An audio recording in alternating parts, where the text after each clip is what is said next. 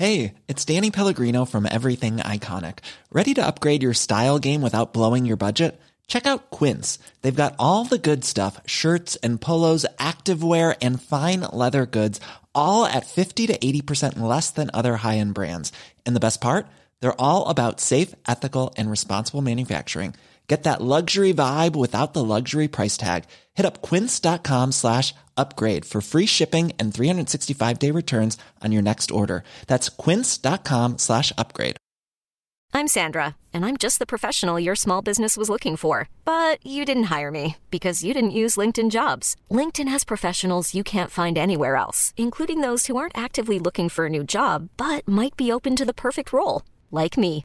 In a given month, over 70% of LinkedIn users don't visit other leading job sites. So if you're not looking on LinkedIn, you'll miss out on great candidates like Sandra. Start hiring professionals like a professional. Post your free job on linkedin.com/achieve slash achieve today.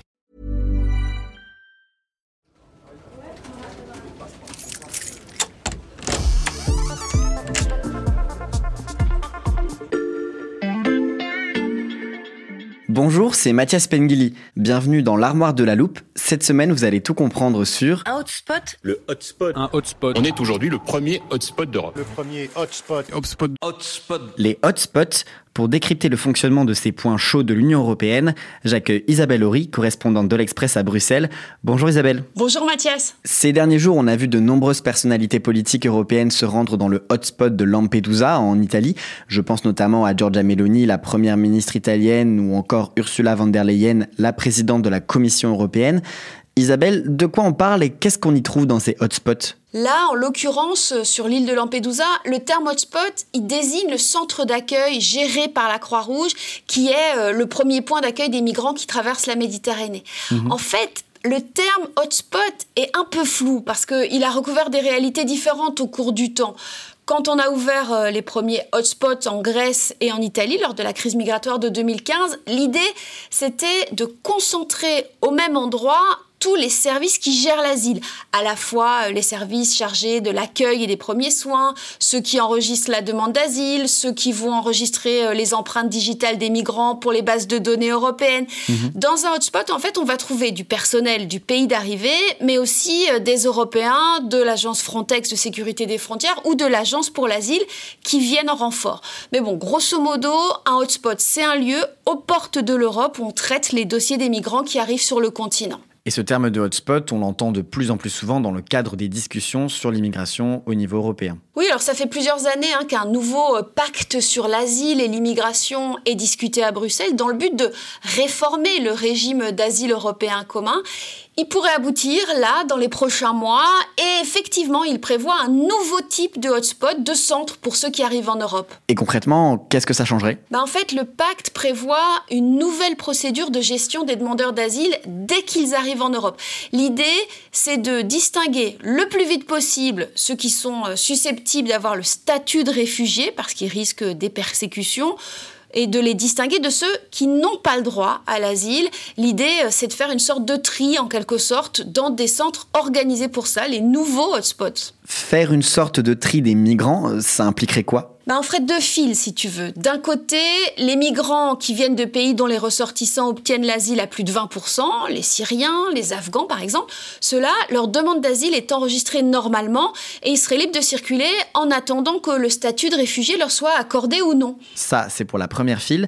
Et dans la deuxième Alors dans la deuxième file seraient redirigés les autres, ceux dont les compatriotes obtiennent l'asile dans moins de 20% des cas, les Marocains, les Tunisiens, les Indiens, tous les pays d'où provient euh, une immigration qui est plutôt économique. Alors avec cette nouvelle approche, leur demande devrait être examinée en quelques semaines maximum. Et pendant ce temps-là, ils ne pourraient pas quitter le centre de rétention.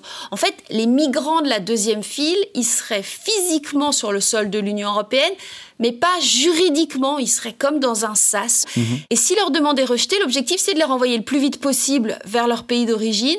Et comme ils seront restés dans le centre, dans le hotspot, ça sera en théorie plus simple. Isabelle, est-ce que ça veut dire qu'il va falloir créer de nouveaux hotspots? Oui, certainement. Et l'Italie a d'ailleurs annoncé hein, qu'elle voulait construire de nouveaux centres de ce type. Alors, il y a quelques années, on parlait d'installer des hotspots dans les pays de départ, en Turquie, en Libye, en Tunisie. Mais mhm. Mais c'est pas tenable juridiquement. Et puis, on n'aurait aucun contrôle sur le respect des droits humains. Donc, c'est plus vraiment d'actualité. Si on développe euh, ces nouveaux hotspots, ça sera vraiment dans les pays européens qui sont en première ligne, comme l'Italie ou comme la Grèce. Mais alors, pourquoi Rome et Athènes acceptent de gérer de tels centres?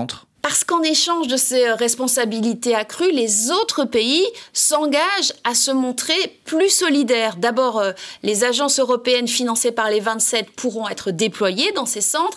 Puis ensuite, les autres pays accueilleront une partie de ceux qui obtiennent le statut de réfugiés, ceux de la première file notamment. Et ceux, les pays qui ne voudront pas faire cet effort, devront payer une contribution financière.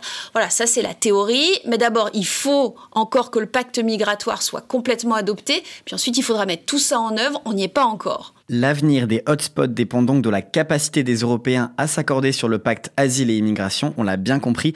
Merci Isabelle pour ces explications. À bientôt. Voilà, je peux refermer l'armoire. Maintenant, vous êtes capable d'expliquer ce que sont les hotspots.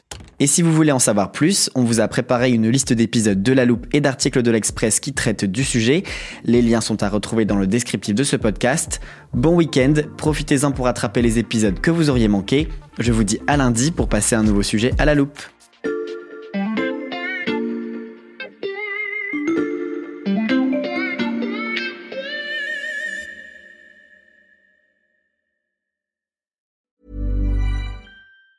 Even on a budget, quality is non-negotiable. That's why Quince is the place to score high-end essentials at 50 to 80% less than similar brands. Get your hands on buttery soft cashmere sweaters from just 60 bucks, Italian leather jackets, and so much more. And the best part about Quince, they exclusively partner with factories committed to safe, ethical, and responsible manufacturing. Elevate your style without the elevated price tag with Quince. Go to quince.com slash upgrade for free shipping and 365-day returns.